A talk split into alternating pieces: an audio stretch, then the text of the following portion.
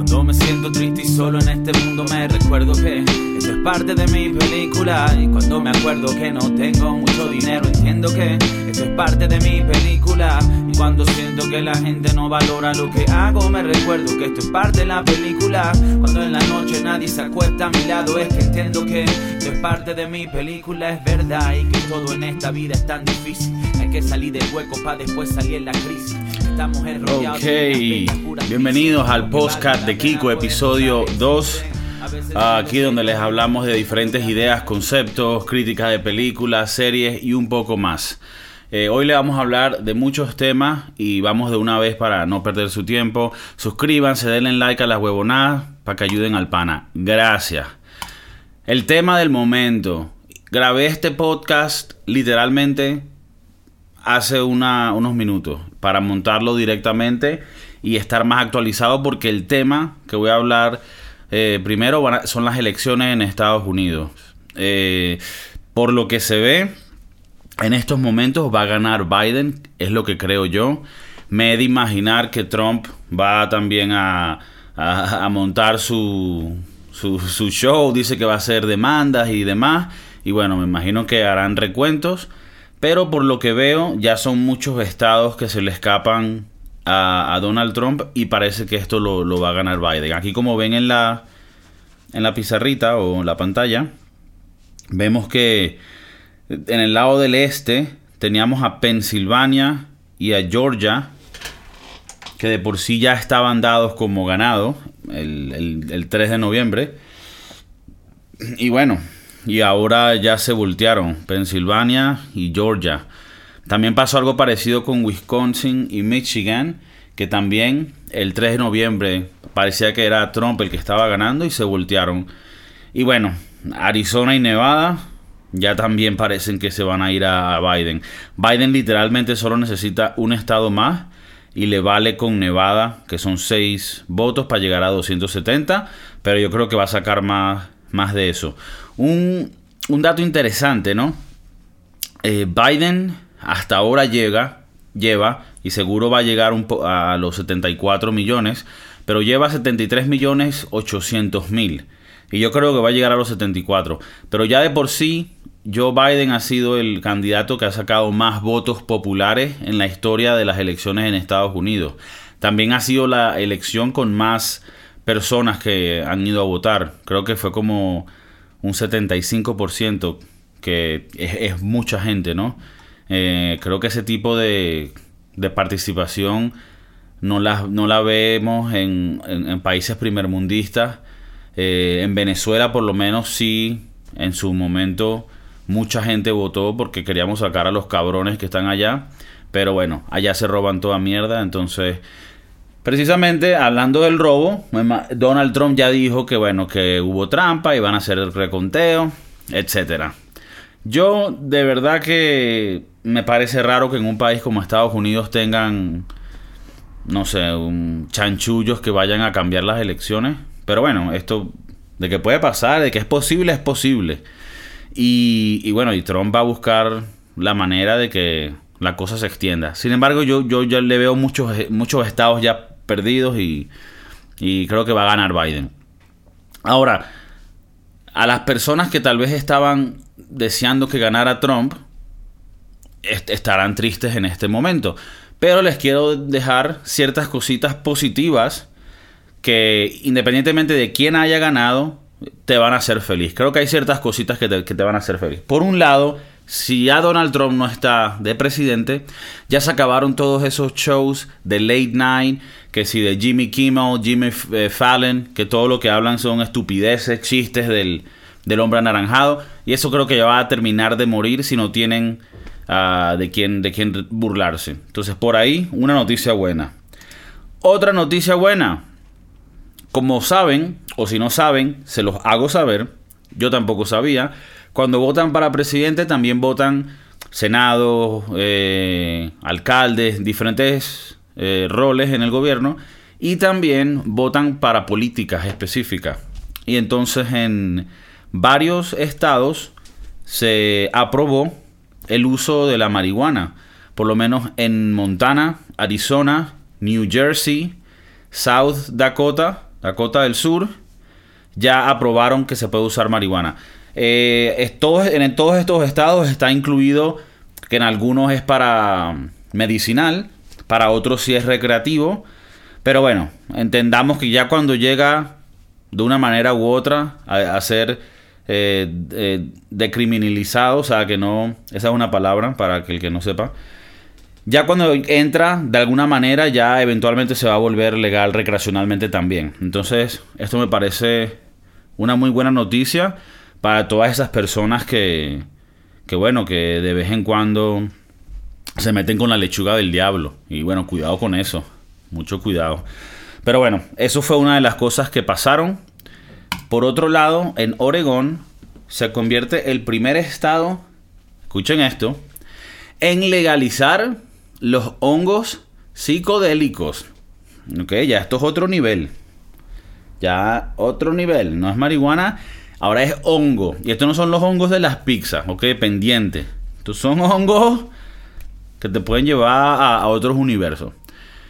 Ya habían otros estados donde los hongos psicodélicos los podían usar para, si no me equivoco, para cosas médicas, o no, ni, siquiera para médico, era para solo hacer investigación. En Colorado, si no me equivoco, fue un estado en donde pasaron una ley en donde los, hongos psicodélicos los podían usar para investigar.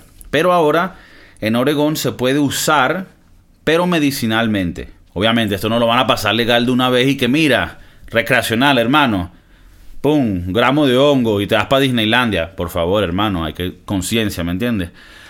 Pero sí lo pasaron para que lo, la empezaran a usar en, en, sesiones de psicología, de depresión, este tipo de, de, casos. Y entonces, bueno, vamos a ver qué, qué, resultados salen de eso, pero se ve que es, que es bastante positivo a donde se está moviendo todo, todo esto, ¿no?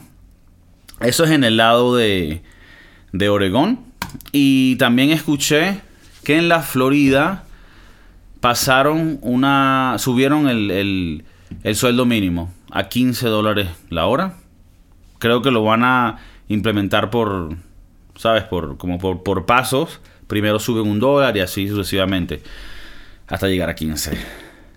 Yo haré otro video en el sueldo mínimo, pero yo personalmente creo que el sueldo mínimo es algo que es contraproducente, porque hay, varias cosas en las que puedo explorar un poco más, pero para no irme muy lejos, cuando tú subes el sueldo mínimo, lo que vas a hacer es, si alguien tenía tres empleados que le pagaba 10 y ahora tiene que pagarle 15, se va a quedar con dos empleados y va a echar a uno. Y a los otros dos le va a decir, mira, le va a pagar 15, pero van a tener que, que echarle más bola. Y la otra cosa es me compro una maquinita que sea la que me haga el trabajo y ya no le tengo que pagar a alguien. O sea, el sueldo mínimo, si tú trabajas y tu trabajo vale, no tienes que preocuparte por un sueldo mínimo porque siempre vas a estar subiendo en esa escalera. Pero, pero bueno, a la final el sueldo mínimo, el sueldo mínimo hiere a las personas de abajo que todavía no tienen las habilidades suficientes para recibir y merecer 15 dólares o 10 dólares la hora. Tú, tú deberías de poder hacer un contrato con, con, quien sea, una tienda para tú trabajar y cobrar lo que tú pienses que puedes cobrar con lo que tú sabes y poco a poco ir subiendo. Pero bueno, eso es una de las cosas que pasaron en, en la Florida, de las diferentes políticas que pueden pasar en este momento. En la Florida, sí, sí sabemos que ganó Trump, eh, los republicanos ganaron el estado. Eh, este estado es uno de los swing states, de los estados bisagras que pueden cambiar. Y bueno, en la primera elección de Trump y en esta, en las dos veces sacó republicano. Hay gente aquí en Europa que me pregunta a veces por qué en Estados Unidos los, los venezolanos y los cubanos tienden mucho a votar o a gustarle a Trump. En el caso de los venezolanos, no hay muchos venezolanos en realidad en Estados Unidos para llamar masa que, tengan pasaporte para votar, ¿no? Entonces tal vez ese no, no afecta mucho, pero sí tienen muchas opiniones, eso sí te lo puedo decir. Ahora, los cubanos obviamente hay muchos en la Florida. Y me preguntan, no entiendo, por qué esa gente si son inmigrantes le van a Trump, que Trump, sabes, lo tildan de de racista, de que no, de que no le gusta la inmigración, etcétera. Y yo les explico que en, Venezuela y en Cuba conocemos los desastres del, del, narco, narcoestado y narcosocialismo que han montado Fidel y después en Venezuela Chávez, que ahora sigue el cabrón de Maduro. Entonces tenemos eh, eh, esa, ese pasado que a mí personalmente también me, afecta, se me hace jodido ver el lado de la izquierda como algo positivo, ¿no? O claro, hay que tener sus matices y en Estados Unidos no puedes hacer la misma comparación, pero esa sería la razón en realidad por la que eso pasa. A veces yo entiendo a las personas venezolanos, cubanos, que no les gusta Trump y que quieren estar, que les gusta más la, la izquierda. Y eso está perfectamente bien. En un país primermundista necesitamos los dos lados para mantener un balance. Pero me da mucha rechera, y cuando digo arrechera en el, en el sentido venezolano, ¿no? De que me da mucha rabia, no en el sentido colombiano de, de estar excitado sexualmente. Esa no es lo que quiero decir, ¿no? Sino enfadado. Se en enfadado suena como una suena como palabra así de ¿sabes? De, de película. El emparedado, por favor, estoy enfadado. No, no creen que. Bueno, aquí tenemos unos productores del estudio que no, no, piensan mucho. Hay que, hay que reírse por ellos también. Pero bueno, eh, eh, me, me, da mucha rabia cuando escucho hablar personas, especialmente en, en, España se nota mucho, de que en Cuba el problema de Cuba es el embargo que tiene Estados Unidos eh, con Cuba y que, ¿sabes? Desde los años 60 con Kennedy le hicieron un embargo a Cuba en donde Cuba no puede comprar productos ni de Estados Unidos ni de muchos países del, mundo libre, ¿no? Entonces, bueno, hay personas que todavía piensan que esto es en realidad la realidad o la, o la razón por la que Cuba está como está. Y, y de verdad que... Entonces encontré un video que les quería mostrar. No voy ni a nombrar la persona que, que, hace el video porque no quiero ni darle publicidad ni que nadie, ¿sabes? no quiero ayudarla en de ninguna manera. Sin embargo, si quieren ver el video para, para que vean que lo que estoy hablando yo eh, es verdad, pues lo pueden ver completo eh, escribiendo el nombre, ¿no? Eh, pero lo voy a mostrar algunas partes del video en donde esta persona es un como una, un youtuber, ¿no? De Cuba, vive en Cuba y va mostrando como que las realidades entre paréntesis de Cuba, entre paréntesis no, entre quotes, ¿no? Porque es mojón, no es verdad. La realidad es de Cuba. Pero claro, ya te muestra toda la parte bonita, ¿no? Y que, que el, régimen es una vaina rechísima y que tienen, ¿sabes? Entonces, para que vean un pedacito y, y más o menos vean de lo que les estoy hablando.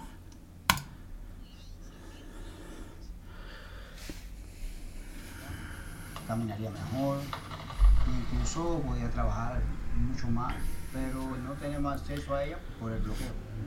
Ernesto doesn't complain. In Cuba, we've lived with scarcity for so many years, we take it for granted. The blockade is the longest trade embargo in modern history. It isn't motivated by concerns about human rights. It's about money and power. Until 1959, Cuba was like a US colony. Our economy was controlled by US companies, corrupt politicians, and the mafia.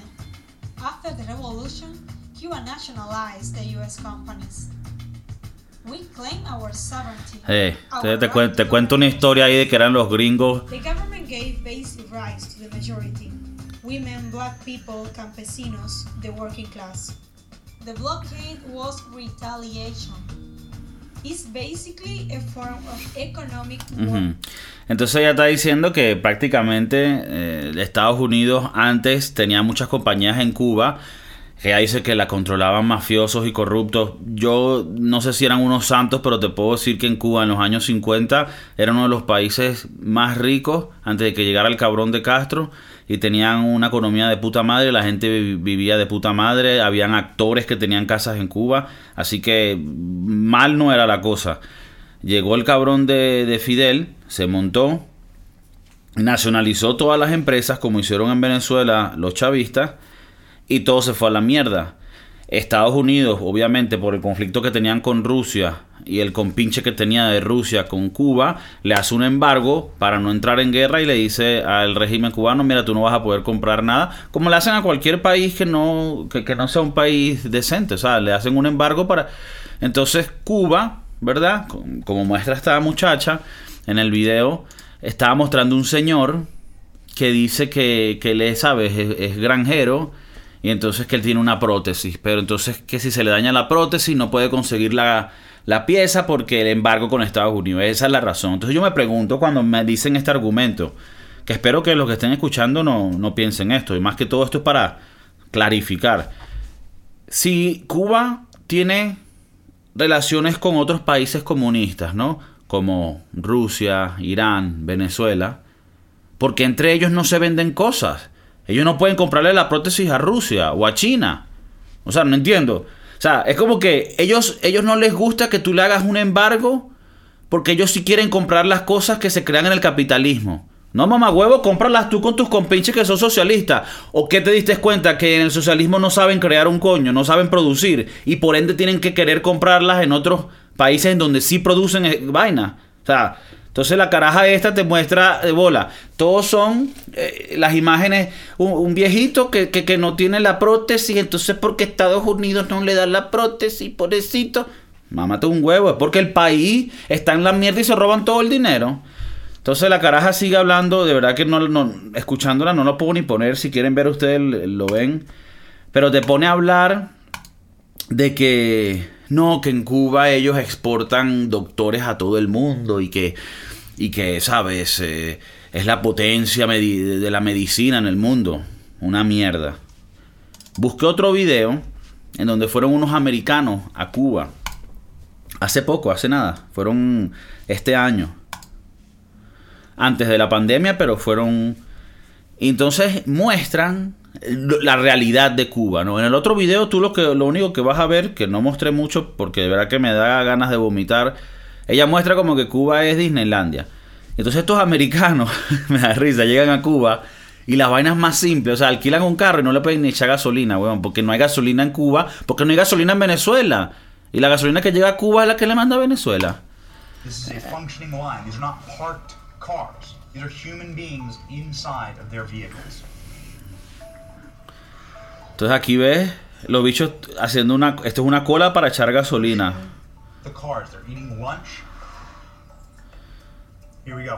Entonces a la final los carajos coronan un pana que es un contacto y es el que les lleva a, a echar gasolina. Chanchullo como Venezuela. Mira esto, esto es un mercado, van y que no vamos a hacer vamos a hacer mercado porque dice que los restaurantes son malísimos. Los carajos llegan al mercado y ven un coñazo de gente a entrar al mercado y dicen, hay gente que ni siquiera hay gente que ni siquiera, o sea, eh, iba para el mercado, pero cuando vieron la cola se metieron de una. Esto es como en Venezuela. En Venezuela, eh, cualquier cola que se arma, la gente se monta porque, bueno, llegó algo, el pollo, el arroz, o, o, yo, o la muerte, parece que nos lleva a todos de una vez.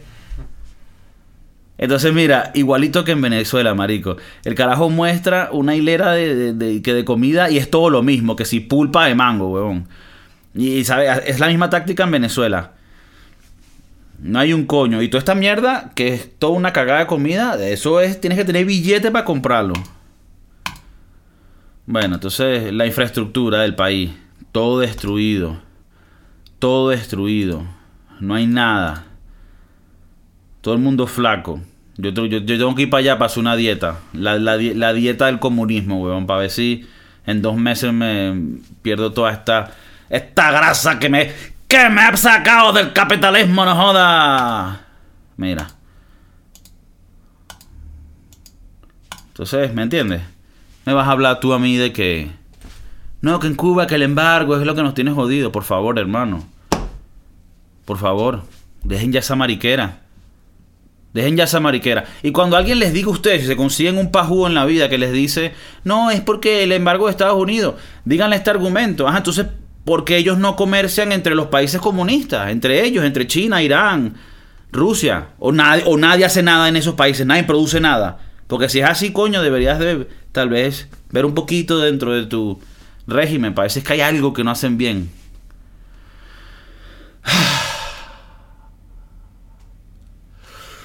Aún.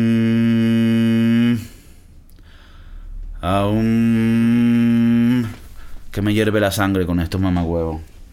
A ver, un trago. ¿Me, ayudan por ahí? ¿Un traguito o no? Gracias. Vamos a ver aquí si la gente eh, ayuda, ¿verdad? Uno, uno paga los sueldos, paga los impuestos para uno proveer un trabajo a, a la gente, ¿sabes? Y que aprendan un poco. Y no, no ves el. Es lo que falta con los chavales. Es lo que pasa con los chavalillos de hoy en día. Lo que pasa. Lo que pasa. El TikTok, la vaina. mm, mm, mm. Gracias. Ok, bueno, ya no vamos a hablar más de esta mierda. Que se joda esto. Vamos a hablar de cosas bonitas, cosas interesantes, na huevona. Cosa calidad, madico, de verdad. Ok. En Australia han encontrado. Imagínate una, una voz así tipo película. Mira. En Australia, saben que Australia tiene de los, eh, los corales, las barreras de corales más brutales del mundo. Eh, aparte de las más grandes. Tienen una barrera de coral eh, que es gigantesca. Y bueno, la gente va allá a bucear, a hacer la huevona. Bueno, han encontrado una, nue- una nueva, un nuevo coral, una nueva barrera de coral que está un poquito más alejada de la original que se conoce. Y no solo que es un encuentro calidad porque es algo raro y diferente, pero es lo grande que es. Es más de 500 metros de alto. O sea, es más, más alta que la, que la Torre Eiffel. Dicen, aquí pueden ver más o menos cómo es. Aparentemente es gigantesco. Y dicen que desde los 1800 no se había encontrado un, una barrera de coral tan grande. Entonces, esto me da un poquito de, de felicidad porque en, en el, en el, este podcast no, porque obviamente estamos en el episodio 2, estamos comenzando, hay pocos episodios, pero yo tengo otro podcast en inglés que se llama The Broski Doodles, si se tripean, si se quieren tripear eso en, en otro idioma, se lo pueden ver, hay muchos episodios. Y en uno de ellos hablamos, en varios hemos hablado de- del agua y lo que el, el agua en el mundo, obviamente la importancia que tiene y cómo está siendo dañada, ¿no? Eh, con tanta suciedad en el mar. eh, han habido, bueno, tanqueros que botan petróleo. Hay uno en Venezuela en estos momentos, si no me equivoco. Y bueno, como ya saben, un desastre porque allá eh, todo lo que hacen esos mamagüevos es un desastre. Entonces cuando veo esto digo, "Mm, o sea, una, una noticia buena, o sea, de tantas noticias que escuchamos que el mar se está muriendo, coño, tenemos por lo menos una buena, que encontramos, mira, hay un- una barrera de coral gigantesca, tiene mucha fauna, tiene mucha biodiversidad de, especies, de animales, y, y eso es una buena noticia porque, bueno, por lo menos tenemos un poquito más de vida en el mar. Vamos a ver si llegamos, si es que no, si es que el mundo no termina acabando por una de estas plagas que estamos teniendo, tal vez podemos ver el mar regenerarse y revivir en el futuro. Entonces, bueno, me pareció bastante bonito.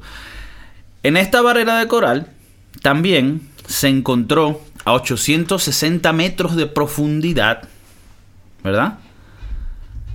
Un calamar gigante. Y dicen que no han, que no han visto uno así antes, aunque sí saben que es de la especie Espirula. Imagínate tú. Les leo un poco la noticia. Eh, encuentran en, la- en la- en las fosas frente a la costa de la Gran Barrera de Coral, o sea, en esta misma parte de Australia de la noticia anterior, eh, grabaron con una cámara robot a casi 900 metros de profundidad.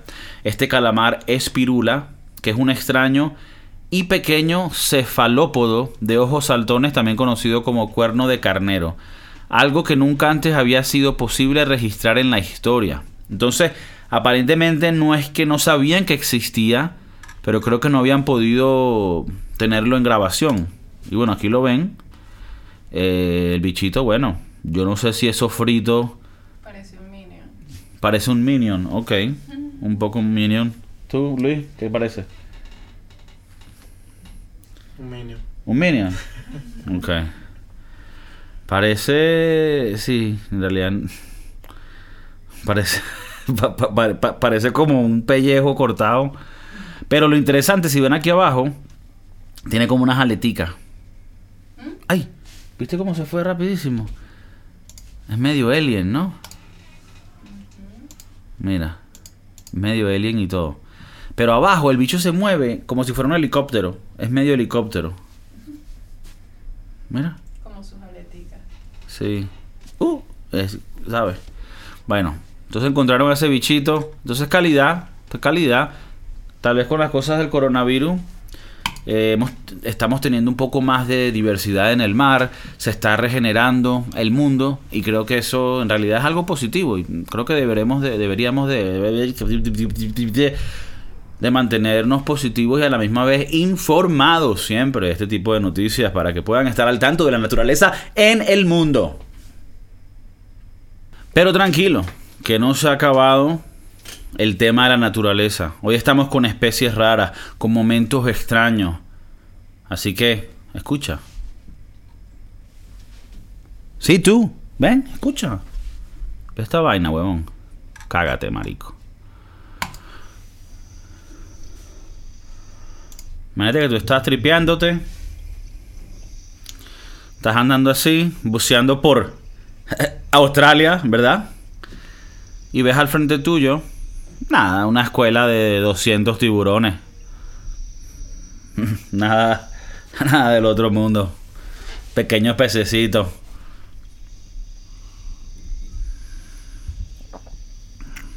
¿Mm? ¿Qué les parece? Ah, te los pongo otra vez aquí. Aquí empieza la cosa y ellos no lo ven tanto.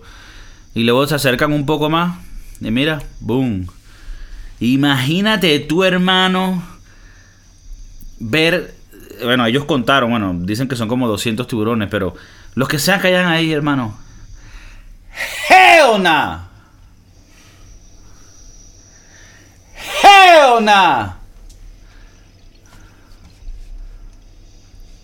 Y esto es típico, hermano. Típico. Que tienes un amigo, todos tienen este amigo. Que es súper, ¿sabe? Chamanístico. eh, Pachamama. eh, siempre está con la naturaleza, brother. Yo fumo, pero ahorita no paré de fumar tres meses porque, ¿sabes? No, bro, la semana que viene salgo al retiro espiritual 10 días donde no... ¿Sabes ese carajo, ese pana? Que es amigo de ustedes y coño es de pinga, pero a la misma vez, si no lo hubiera conocido, bueno. ¿Saben? Ese es el típico pana que te dice, brother, brother, marico, Australia, bro, safari de tiburones. ¿O no eres así, mamá huevo? Safari de tiburones. Vamos, vamos al safari de tiburones. No, marico, pero vamos a meternos en la cajita. En la de metal, la pinga, bro. Nos metemos en la cajita, vemos los tiburones y con todo eso voy cagado. Brother. Brother. Tú tienes que estar uno en uno con el animal, brother. Como tú vas a estar en una celda metido, no va a haber conexión con el tiburón. Brother, los tiburones no atacan, hermano. Los tiburones te tienen más miedo a ti que tú a ellos, brother. Mer huevo. Mer huevo. Van a tener más miedo ellos. Entonces, bueno, esos son los que te convencen. No, vamos a hacer la mierda esta con los tiburones sin nada. Sin, sin cajita, sin cage, sin, sin, sin celda, ni un coño de madre. Te metes en esa agua, ¿verdad? Ahí. Cual propio manatí, huevón. Llegan 200 tiburones, dime tú qué vas a hacer. Ah, beta, ¿ves? Es un beta, hermano. Otra cosa que te puede pasar. No, que los tiburones, brother, de pinga. Y después, men, vamos a ir a Nueva Escocia. Brother, vamos para Noruega.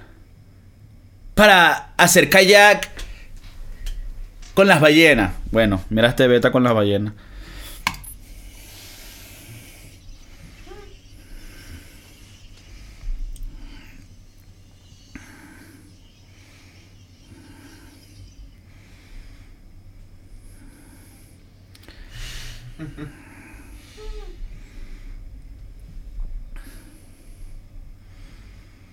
No, bro, que un kayaking.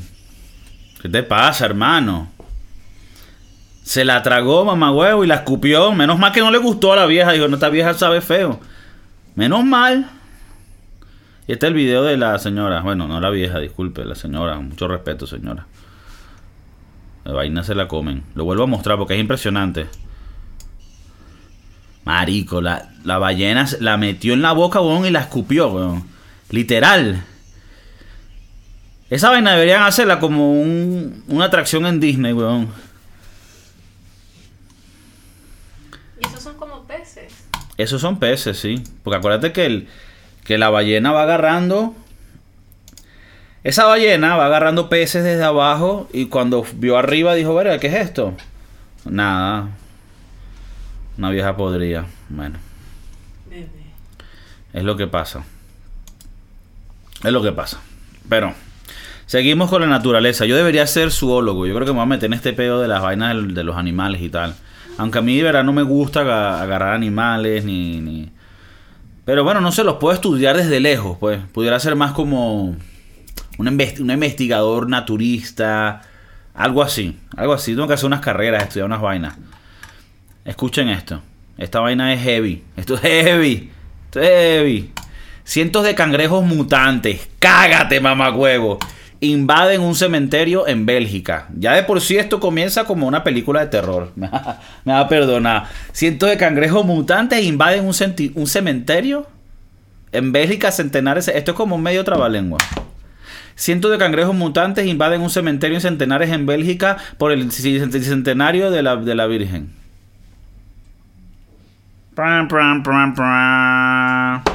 Ok, escuchen lo loco de este cangrejo. Esta especie de cangrejo es capaz. Es capaz. Tengo que decirlo como. como, como eh, esta especie de cangrejo es capaz de clonarse. Por lo que se reproducen rápidamente. ¿Ok? Se clonan ellos mismos, huevón. No tienen que tener sexo. Escucha la vaina. Centenares de cangrejos mutantes han aparecido en el cementerio de Schunkelhof en Bélgica. Y se trata de un lugar en el que se enterró a varios soldados que murieron en la Segunda Guerra Mundial. Es medio macabro. El diario de The Brussels Times ha informado sobre lo sucedido y ha advertido de que la presencia de los crustáceos puede suponer un peligro para la biodiversidad local. Cágate, joder, jolines. Estos cangrejos son conocidos como, escucha el nombre, Procambarus phalax forma virginales. ¿Ok? Y tienen la peculiaridad de que las hembras tienen la capacidad de mutar y de esta forma clonarse. No existen como, como producto de la evolución natural, sino que fueron creados de forma experimental por unos comerciantes de mascotas en Alemania en los años 90 y todos los descendientes de una única hembra son, son también hembras y son genéticamente idénticas. ¿Ok? Este, Quédense conmigo. Yo sé que la vaina es abu- es aburrida cuando yo hablo, pero ya, ya, ya va a llegar. Debido a estas características, se reproducen con cierta facilidad. Y esto es lo que ha pasado en Bélgica. Parece ser que alguien tenía uno de estos cangrejos en un acuario y se escapó por uno de los canales. Saben que en Bélgica y Holanda hay muchos canales porque esa mierda está inundada. Y ahora es imposible coleccionarlos a todos. Y empiezan a clonarse. Dado que un solo ejemplar puede clonarse a sí mismo y así reproducirse, representa una amenaza para el medio ambiente local. Este tipo de cangrejo como cual- come cualquier cosa que pueda agarrar y es capaz de viajar hasta 2 kilómetros y cavar una profundidad de un metro. El cangrejo mutante tiene un tamaño de unos 10 centímetros y se desplaza tanto por el agua como por la tierra de noche. Así es como se mueven a otros canales y, estan- estanques. Y en Bélgica dicen que no tienen una manera sencilla de, de- resolver este problema. Aparentemente esto pasó en España y en España intentaron experimentos con veneno, pero esto no está permitido en Bélgica. Entonces tienen un problema, hermano, con, con esto, porque, o sea, si te pones a pensar, eh, saliendo un poquito del tema, imagínate que esto lo pudieran hacer las mujeres. Ya no nos terminan de botar para la mierda los hombres. O sea, que se puedan reproducir en ellas mismas, sin necesitarnos a nosotros. Ya, pues, o sea, y esto me da un poquito de miedo, porque si ya esto lo pudieron hacer con animales, ¿verdad? Genéticamente agarraron a un animal y ahora el bicho, o sea, es como que imagínate un cangrejo, él se hace la paja y con esa misma vaina él se reproduce. No necesita más nadie. Eh, Pero no, no es el caso, disculpen, es al revés. Es una mujer cangreja que se da placer y crea a otro cangrejito. No necesita a más nadie. En realidad no creo que necesiten darse placer. Aparentemente ellos tienen un chip y ellos y del chip se crea uno nuevo. No sé cómo sería, pero ¿no les parece loco que un cangrejo se pueda clonar y crear otros cangrejos, mamá huevo? Eso es una locura. Imagínate que lo apliquen a las mujeres. Yo le doy 40 años para que ya no exista ningún hombre. Me recuerda la película esta eh, de un hombre que se embaraza. The Children of Men. ¿Nunca vieron una película que se llama así? ¿No? El niño de los hombres. Bueno, es un bicho que como que nadie puede parir en el mundo, entonces con- consiguen a este hombre que sí puede parir y vaina. Me imagino que va a ser una vaina así, como que las mujeres van a poder clonarse, nos van a decir a los hombres, no, mamá huevo, yo soy independiente, yo no te necesito, y ahora puedo tener hijos sin ti, cabrón, ahora menos, vete para la mierda, son todos iguales, no jodas. ¿Y ahora qué vas a hacer? Te jodiste, ¿verdad? Ahí están, ahí vienen los cangrejos mutantes, mamá huevo. Actívate. Ok. A la siguiente noticia.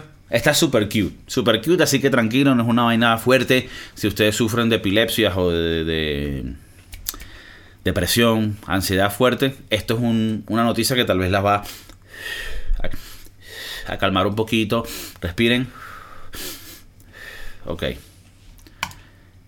En Disney, en el parque Animal Kingdom, que es el parque de ellos, ¿sabes? Que es como un zoológico bien bonito, la tal, la pum pim pam. Nació un nuevo rinoceronte blanco y es de una especie que está en peligro de extinción, quedan muy pocos. Y es el, bueno, el, el rinoceronte blanco que siempre, que siempre han dicho que, que hay pocos de ellos. Porque, pero bueno, saben que en África hay mucho problema de, de que los matan para quitarle la, ¿sabes? El, el marfil. Se los comen también. Y no sé si habrán cosas religiosas por ser blanco que también los hagan más como, ¿sabes? Propenso a que los maten, no sé. Pero el punto es que no hay mucho. Y este nació en Disney. Y eh, me pareció bastante, bastante curioso. Es el onceavo rinoceronte de esta especie que nace en el parque de Disney. Y nació de una mamá rinoceronte que se llama Candy. El, la- el, el par- no el parto, pero la, el tiempo que dura en la barriga son 16 meses. Imagínate, ¿no? Y, el, y el- la mamá del, del nuevo rinoceronte fue la primera rinoceronte que nació en, en Disney en el 1999. Entonces, desde, desde ese entonces han, han estado criando estos animalitos. Entonces, ¿sabes? Para, para lo que hablas de, de Disney, que es una corporación y todo esto, conchale, han agarrado una especie en los últimos años. Ahora hay 11 animalitos de estos que antes no habían y creo que hay muy pocos. Entonces, me parece muy bonito y tierno esta, esta noticia. Y si ves el, el video, bueno, es súper cute, pues, o sea, un rinoceronte chiquitico. Obviamente esto tú no lo pudieras tener de mascota porque así de chiquito como está, te revienta y te destroza toda vaina. Y en realidad no es, no es tan bonito, ¿no? O sea, es como cute porque es chiquito, pero no es que es bonito. Parece medio... Es blanco porque es clarito. Sí, bueno, no es blanco blanco, ¿no? O sea, no es que es blanco albino, de, pero bueno, me imagino que le llaman así porque es mucho más clarito. Ah, pero esa es la mamá. Esta es la mamá. Si la mamá es, es- con el tiempo te vuelves más catire, pues. Es, es parte de la cosa. Ahora, una cosa curiosa, ¿no? Que no se olviden que Disney es una corporación. Y entonces, el bebé rino, el bebé rinoceronte, ya esperan que se unan los otros rinocerontes del parque de Animal Kingdom para la atracción que se llama Safari Kilimanjaro. o sea, bien bonito, el rinoceronte, estamos recreando otra vez más números para la especie, pero, pero, a trabajar, papá. Que aquí en Disney hay que hacer billetes, papá. Aquí hay que, tenemos la maquinita, la maquinita de los verdes, ¿verdad? De los Benjamin, y no son los Benjamin Button. ¿Sabes cuál te estoy hablando? Bueno, a trabajar, papi. Ya, bienvenido al mundo, bien bonito, sí, quedan solo 11 de ustedes en el mundo. A trabajar, a hacer reír a todos estos turistas, mamá huevo. Ok, perfecto, pa'lante. Bueno, hasta ahí, ahí, termina nuestra nuestra sección de los animales. No termina el postcat, por favor. Por favor, ¿cómo va a terminar así tan rápido? Estoy aquí con ustedes, chicos. Estoy aquí con ustedes para calmarles su ansiedad, su depresión. No ha terminado. Pero sí la parte de animales, ya mucho animal. Vamos a, a ver otras, otras noticias, otras curiosidades. Y les quería hablar de unos fun facts, ¿verdad? De unas anécdotas eh, curiosas que, que he encontrado en las internets, en las interwebs. Y bueno, quería compartirlos con ustedes. Si ustedes piensan que lo que digo aquí es algo que no es correcto y no es verdad, bueno, déjalo en los comentarios y lo podemos discutir. Yo te puedo asegurar que todo lo que escuches aquí eh, es muy posible que no sea verdad. O sea, eh, el equipo que tenemos nos garantiza que todas estas noticias pueden o no ser verdad. Y, y bueno, espero que sea suficiente para ustedes. El primer dato que tengo es que Thomas Jefferson, ¿verdad? Creía que la constitución de un país debería ser actualizada cada 19 años para reflejar mejor los deseos de las generaciones modernas. ¿No? Qué curioso esto. Me pareció un poco raro el número específicamente en 19, 19 años, no sé por qué no 20 años, pero bueno.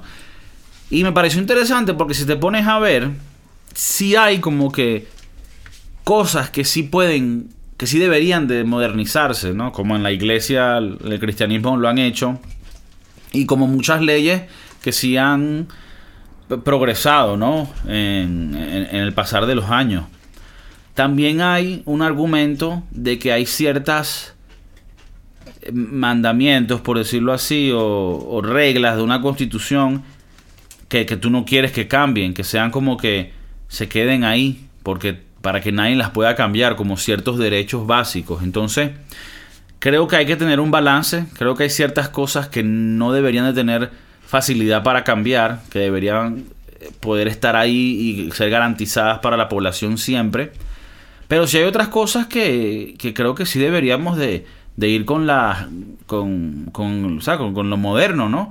Como ha pasado por lo menos con, con los matrimonios de, de, de personas gays, que creo que es, es, algo que hoy en día lo vemos tan normal como debe ser y en, y en un momento no lo era hace muy poco. Entonces creo que sí hay cosas que sí deben de cambiar. Pero me pareció bastante curioso que diga eso Thomas Jefferson. Seguro Thomas Jefferson era, era un pillo. Era, le gustaba la, la guanguangua y estaba, ¿sabes? Estaba metido en cosas. Ok, seguimos. Otro dato, otro dato interesante.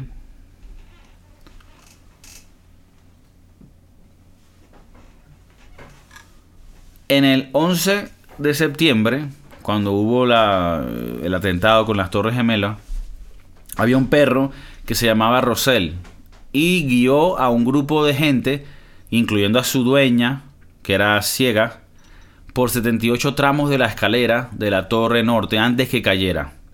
Y bueno, como dato curioso, dicen que solo se paró a darle lametones a una mujer que estaba sufriendo un ataque de pánico. Imagínate, qué lindo, ¿no? Estos son los perritos, estos que, que están entrenados, ¿no? Que no, no sé cómo le llaman, perrito... eh, los, ¿sabes? Hay una palabra. ¿sabes?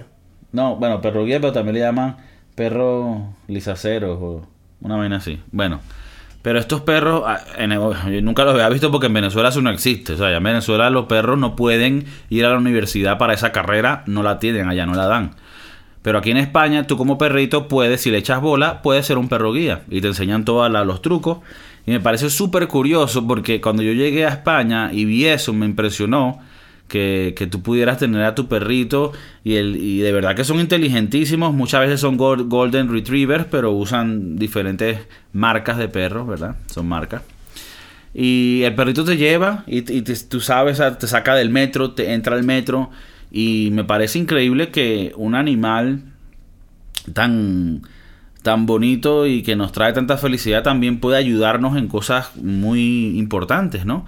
Y también hubo una noticia hace poco que indicaba que la el, el- el- cariño y la historia con los perros que tenemos los humanos va mucho más allá de lo que pensábamos. Salió un, un estudio, no tengo los números aquí, pero si pensábamos que en los años 1600, tan, tan, tan, estábamos con, los con los perritos y estábamos mezclándonos y que los perritos fueran domesticados y tal. Bueno, si pensábamos que eran en 1600, no, es mucho más atrás, es lo que se ha descubierto.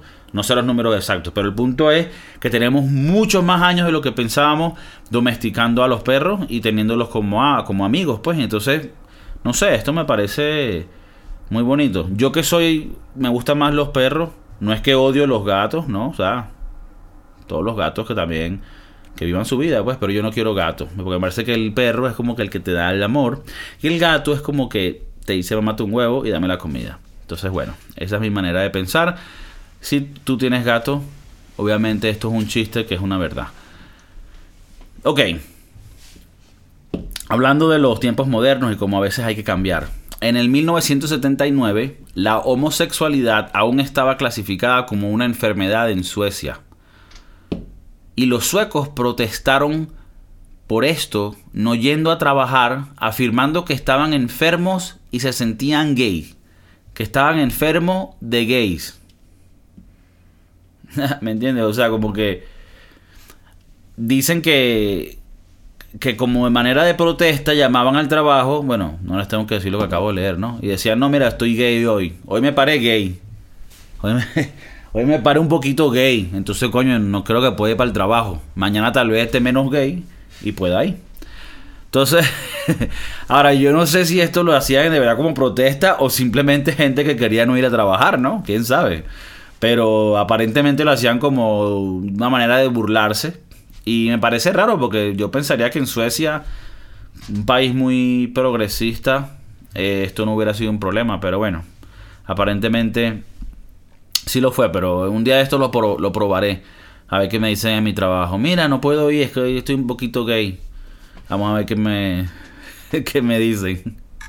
Pero es que de verdad Suecia tiene unas cosas muy curiosas. Pero hoy en día, la verdad que Suecia se ve que es un país que funciona bastante. Eh, de por sí, otro de los datos aquí indica que en Suecia los donantes de sangre reciben un mensaje de texto, me imagino, cada vez que su sangre ayuda a salvar una vida. Imagínate, te llega una notificación. Mira, ¿te acuerdas los, los, los 10 litros que donaste la otra vez? Que casi te desmayas, sí. Bueno, el otro día llegó un carajito cuando se estaba rompiendo la pierna y estaba sangrando y coño lo salvaste. Coño, qué calidad. Creo que eso pudiera incentivar a que la gente done sangre más. Si te mandan como un reporte de lo que pasó con tu sangre. Porque a veces aquí en, en todos los lugares del mundo quieren que dones sangre. Pero es como que, a ver, es algo bonito y, es importante hacerlo. Pero también eso lo comercializan a veces. Entonces no te dan eh, la retribución, no te dan el incentivo para donar sangre. No es dinero. No, es que, no, lo que nosotros queremos buscar es... ¿A dónde llega esta ayuda? ¿A dónde llega esta sangre? Sangre de mi sangre, sangre para ti. Sangre del Señor, ¿a dónde llega? Te mandan un mensajito. Señor, su sangre ha sido usada el eh, 4 de octubre y todavía quedan 3 litricos para cualquier otra persona. Concha, te emociona, dices, verga, voy a llenar más sangre para que la gente coño tenga. Entonces son maneras de ver la vida un poquito diferente que tal vez nos pueda ayudar a progresar. ¿Ok?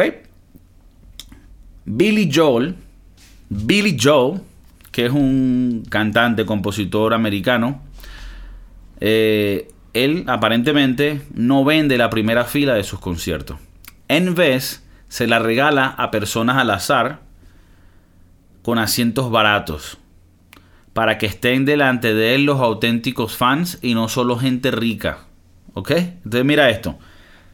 La primera fila no la, no la, no la vende. Y entonces cuando llega la gente al concierto, el que compró la, la entrada más mierdera, los agarra y los pone al frente. Y me parece muy interesante y buena idea porque es verdad. El que tenga más dinero no siempre, casi, en realidad no siempre va a ser, y diría yo que casi nunca sería la persona que más va a ser fanática de, de, ti como músico. Y normalmente es el que, conchale, consiguió las moneditas que pudo y compró la entrada más barata para verte de lejos y que te digan, no, vas a estar en el frente ahora. Nah, huevona, yo sí me tripeo la cosa. Me parece perfecto.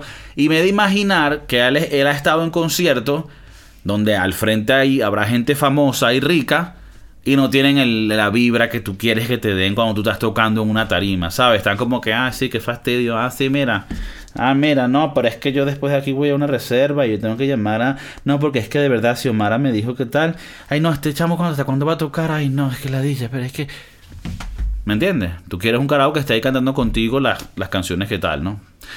Oh, the son is a piano man. I don't really know how it goes. But he sang it so sweet and he sang it to me when I was a young little boy. Esa es una de las canciones de Billy Joel. Suena exactamente así. Es un poquito fuerte. Ok.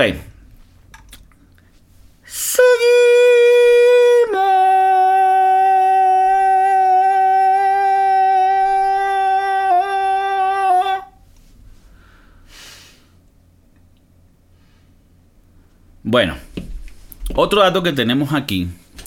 La última vez que Liechtenstein, es un país muy chiquitico en Europa, creo que ni siquiera es parte de la Unión Europea, es más como, más como estos lugares, creo que son medio paraísos fiscales, pero no voy a decir mucho.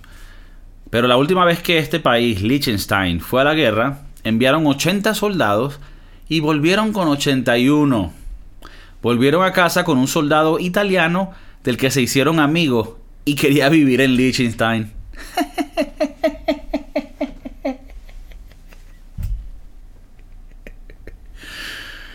Verga, eso es normal. ¿Tú crees que fue una cosa como que el italiano era demasiado pana? Y como que... No, chamo, vamos a ver o que la gente de Liechtenstein es demasiado amigable. Como que llegan a un país donde tiene que matar a la gente y como que... Mira, tiene una pelota de fútbol. Bueno. Bueno, ¿qué coño? Vamos a jugar fútbol, marico. Así me lo imagino yo. Fueron 80 soldados, volvieron con 81. Aparte, ¿qué tipo de guerra? es una guerra donde mandas 80 soldados. Eso suena más como un problema de familia, ¿me entiendes? Pero bueno, el italiano se fue al, al, al Liechtenstein y de por sí creo que en, en Liechtenstein tienen varias, varios lenguajes, porque a la final no tienen su propio lenguaje, sino que son personas de diferentes países.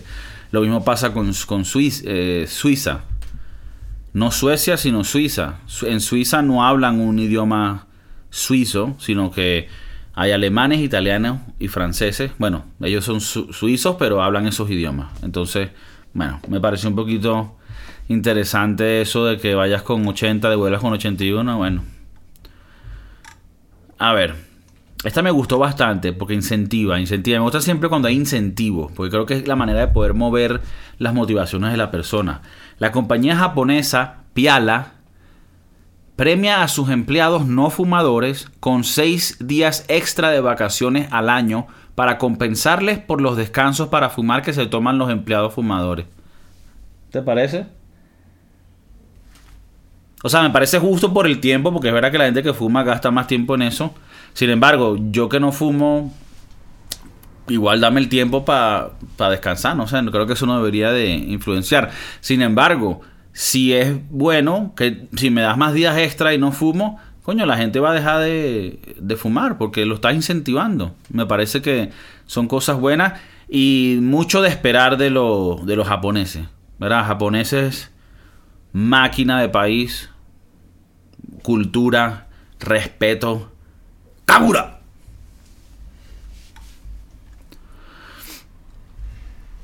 ¿Qué pasó? ¿Te están riendo de mí? Mucho cuidado, respeten. Esto lo están viendo en muchos lugares. Bueno, aquí otra anécdota que me pareció muy graciosa. Michelle Obama y George W. Bush son compañeros de asiento. Se sientan juntos en todas las funciones oficiales y comparten caramelo. Aquí como ven en la foto, me imagino que como ya cuando tú fuiste presidente es como que ya tú eres parte de un gremio en donde siempre estás incluido en todo. Y bueno, cada vez que van a reunirse a hablar de las cosas de los gobiernos, tienen ya su silla, que ya ellos saben cuáles son.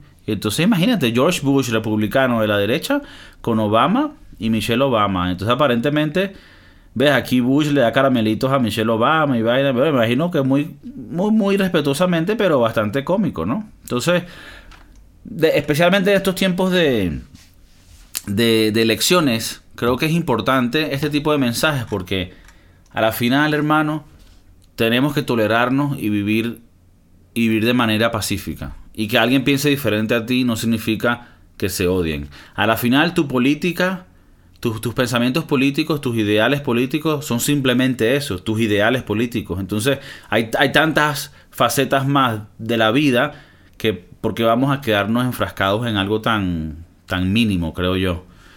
No es mínimo, pero me refiero a, al, intercambio de ideas y, de emociones con personas.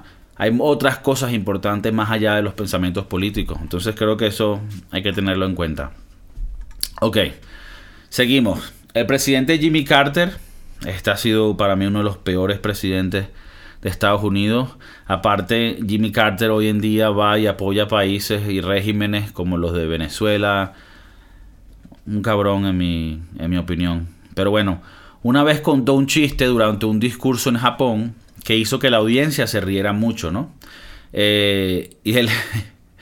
eh, impresionado, porque claro, Jimmy Carter está echando el chiste, lo echa en inglés, tiene un traductor que habla en japonés para el público y el público se ríe, ¿no? Entonces, cuando él ve eso impresionado, le pregunta al intérprete cómo consiguió que se rieran tanto.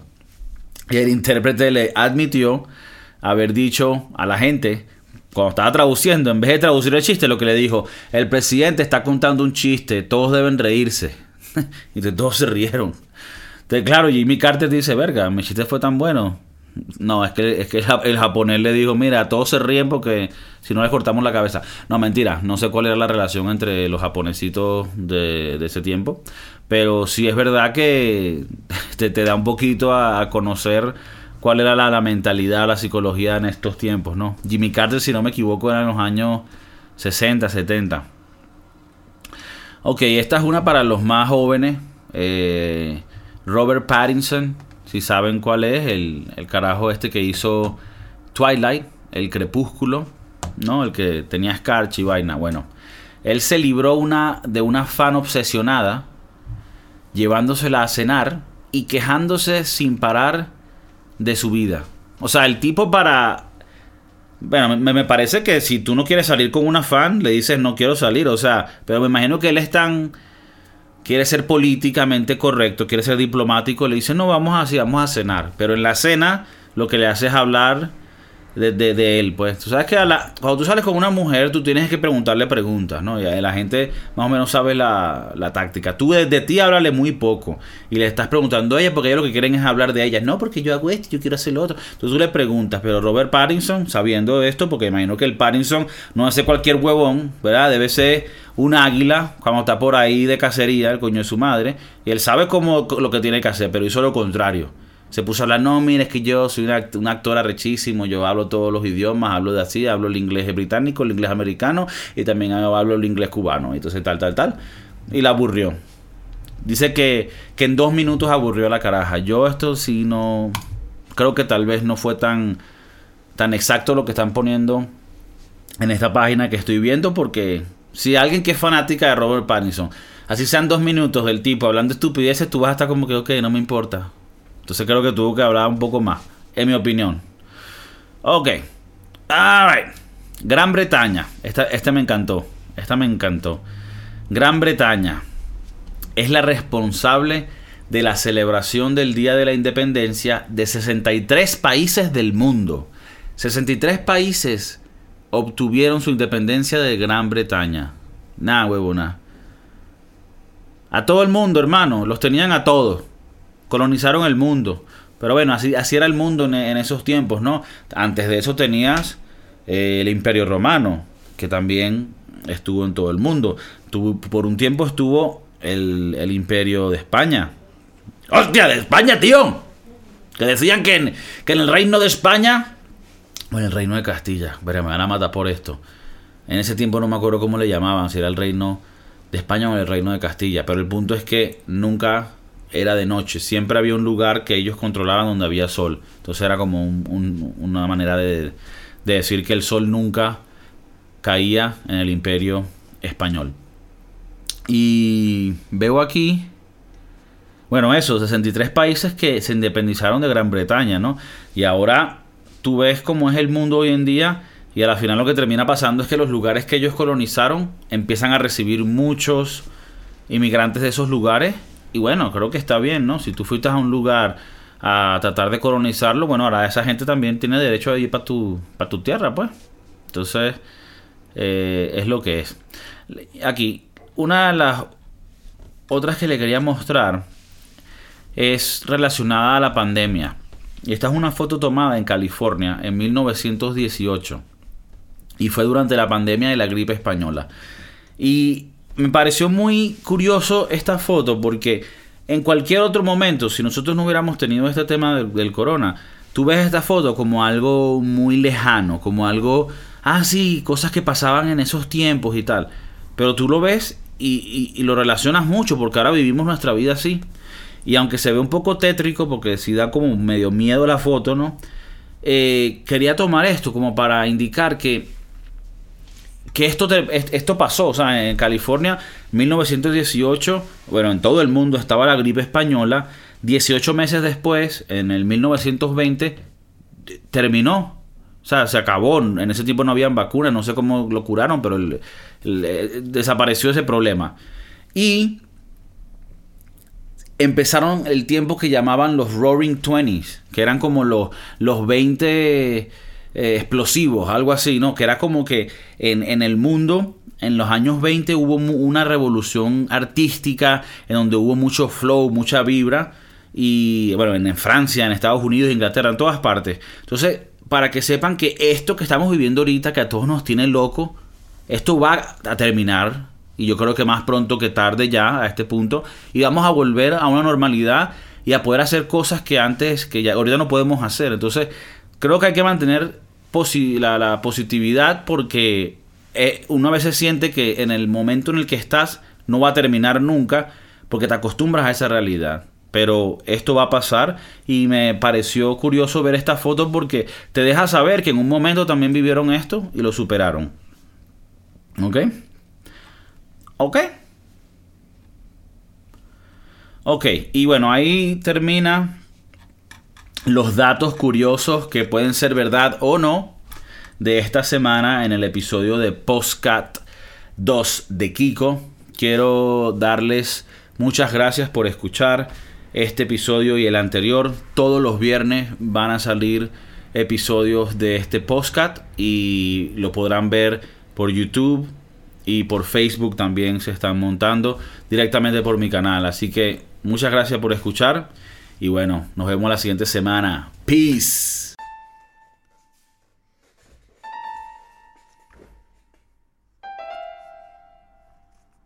Macho, ¿usted cree que de veras Dalí tiene alguna importancia? ¿Cómo?